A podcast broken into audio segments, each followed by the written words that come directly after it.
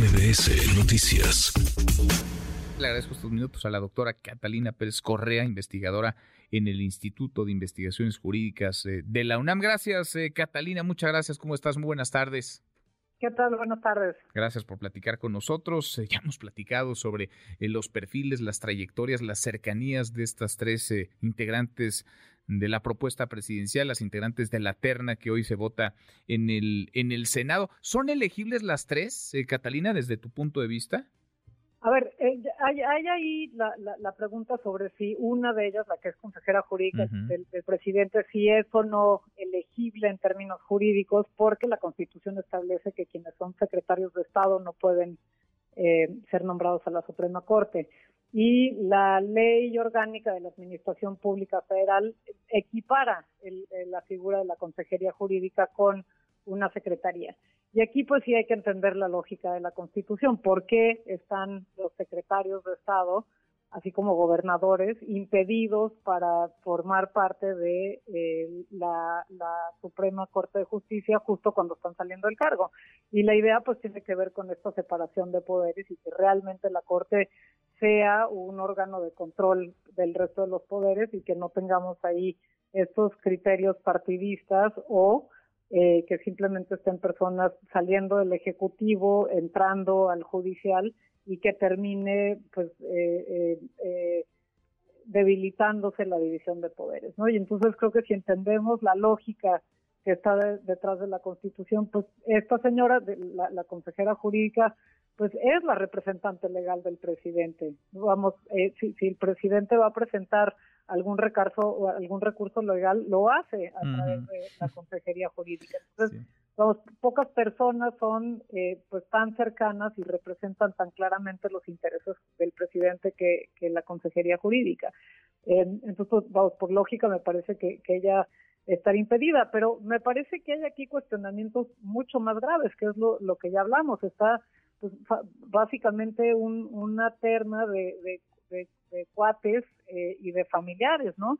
Eh, pues cuando estaban en la oposición, la gente de Morena pedía que se hicieran nombramientos sin cuates, este, que, que, no fueran eh, ahí cuando se nombró Medina Mora, que cómo iba a ser Medina Mora si era un, este, una persona cercana, incluso con parentescos a la presidencia eh, y ahora lo que tenemos es pues la hermana, la tía, la cuata, la comadre y otra vez estamos en, básicamente todo lo que ellos criticaron, pues es lo que estamos viendo, ¿no? El, nombramiento de la hermana de una, que, o sea, básicamente la terna, la firma, la hermana de uno de los que está en, eh, siendo presentada como candidata, eh, la consejería jurídica, que de nuevo, pues es el representante de la voluntad del presidente y la otra persona que es eh, también pues una, una hermana de, un militante partidista.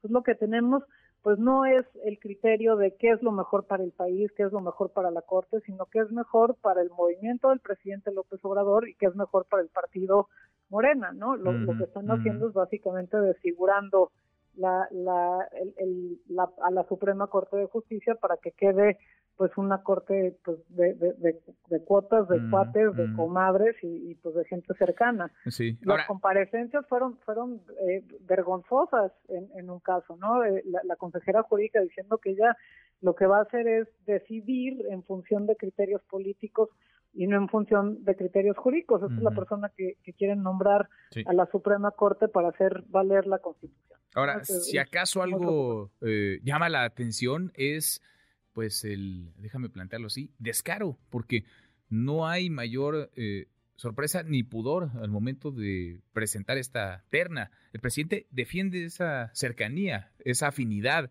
eh, defiende el que sean incondicionales no solamente a su proyecto político, sino a su persona, a él. Eh, no tendría que haber tampoco sorprendidos, pero estamos aquí hablando del máximo tribunal del país, Catalina. Se escudan algunos diciendo, sobre todo en la 4T, que no es la primera vez. Y no sé si ahí les asista una parte de razón. Es decir, hemos visto en otras ocasiones, y esto no justifica desde luego el que se intente ahora, pero hemos visto en otras ocasiones que también otros presidentes han propuesto a personajes cercanos a ellos. Es decir, eh, también es el uso político que se le da a la, a la Corte, al Pleno. Y esto alimenta la narrativa del presidente lo decía hoy por la mañana, de que entonces sea la gente quienes elijan, elijamos a los integrantes de la Corte, a los ministros integrantes de la Corte. Parece que hacia allá nos quiere conducir el presidente López Obrador. A, ver, a, mí me parece que este, hay mucha contradicción en, todos estos argumentos. Eh, pues se dice la cuarta transformación, no la cuarta continuidad. Eh, supuestamente ellos llegaron a hacer las cosas distintas. Entonces, que ahora la excusa sea, si los otros lo hicieron, nosotros, ¿por qué no lo vamos a hacer? Pues porque se supone que ellos iban a ser distintos. No queremos otra vez lo que hacía el PRI, no queremos otra vez al compadre del presidente siendo nombrado en un cargo por 15 años para poder eh, pues llevar a cabo los, los deseos, los negocios, para tapar la corrupción de los políticos que están o que forman parte de una de un partido. Ya tuvimos eso, llegaron y están ahí justamente porque prometieron algo distinto. Me, parece que es que es muy triste que justamente la, la, la defensa sea pues si los otros se portaron así, ¿por qué nosotros no nos vamos a portar así? Y por otro lado está esto de, de, pues ahora que los cargos sean por elección popular. Eh, hay, hay, ahí muchas razones por las cuales no es eh, pues, algo idóneo que, los, los jueces sean electos, principalmente porque no deberían los jueces y las juezas estar haciéndose cargo de lo que la opinión pública quiere, sino lo que dicen las leyes. No, no, no queremos a jueces que lo que quieran sea eh, pues estar haciendo TikToks y, diciéndole a la gente vota por mí porque este yo yo sí hago esto o no hago lo otro lo que queremos son jueces pues que cumplan con su función de control de la Constitución y que incluso a veces pues tomen decisiones que son impopulares pero que pues su función es hacer cumplir la Constitución y la ley no que, que, que funjan como un control de la Constitución para que cuando existan abusos por parte del poder legislativo, del poder ejecutivo, ya sea local o federal, pues ellos sean el freno. Pero también me parece que es, también, hay algo de contradicción entre que López Obrador diga, eh, vamos a hacer esto, que el público lo decida, que sean eh, que llevemos a la opinión pública, porque este proceso, si algo, ha sido un proceso bien opaco. eh, lo que estamos viendo es el nombramiento pues, de estos perfiles que son muy cercanos al poder, que no tienen una trayectoria que respalde realmente por qué están siendo nombradas a la Suprema Corte. Lo único que hay es pues eso, cercanía al poder, que tienen familiares, que están construyendo una nueva oligarquía de políticos que están eh, ahí en, el poder. Eh, pero lo que hicieron fue que las comparecencias se hicieran en una comisión y no en el pleno, justamente para que no pudiéramos eh, tener cuestionamientos pues de, los diputados, de, perdón, de los senadores de oposición, de los legisladores de oposición, en el cual se, se, dieran los conocimientos y que sucediera como ha sucedido en otros casos, pues cuestionamientos públicos que salen en la televisión y que cualquier persona puede eh, ver y observar las respuestas de las candidatas.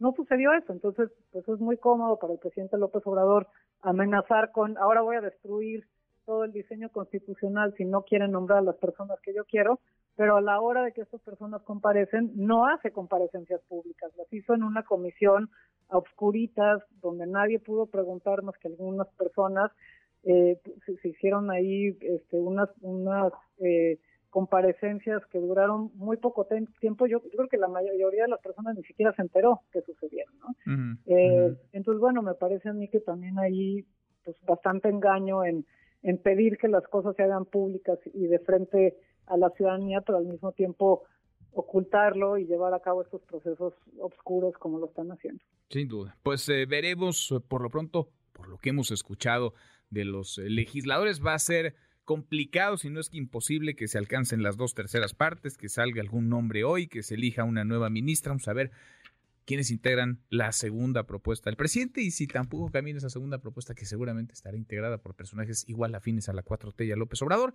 pues el presidente designará a una nueva ministra que ocupe la vacante que dejó Arturo Saldívar. Gracias, eh, muchas gracias como siempre, Catalina. Gracias, buenas tardes. Gracias redes sociales para que siga en contacto: Twitter, Facebook y TikTok.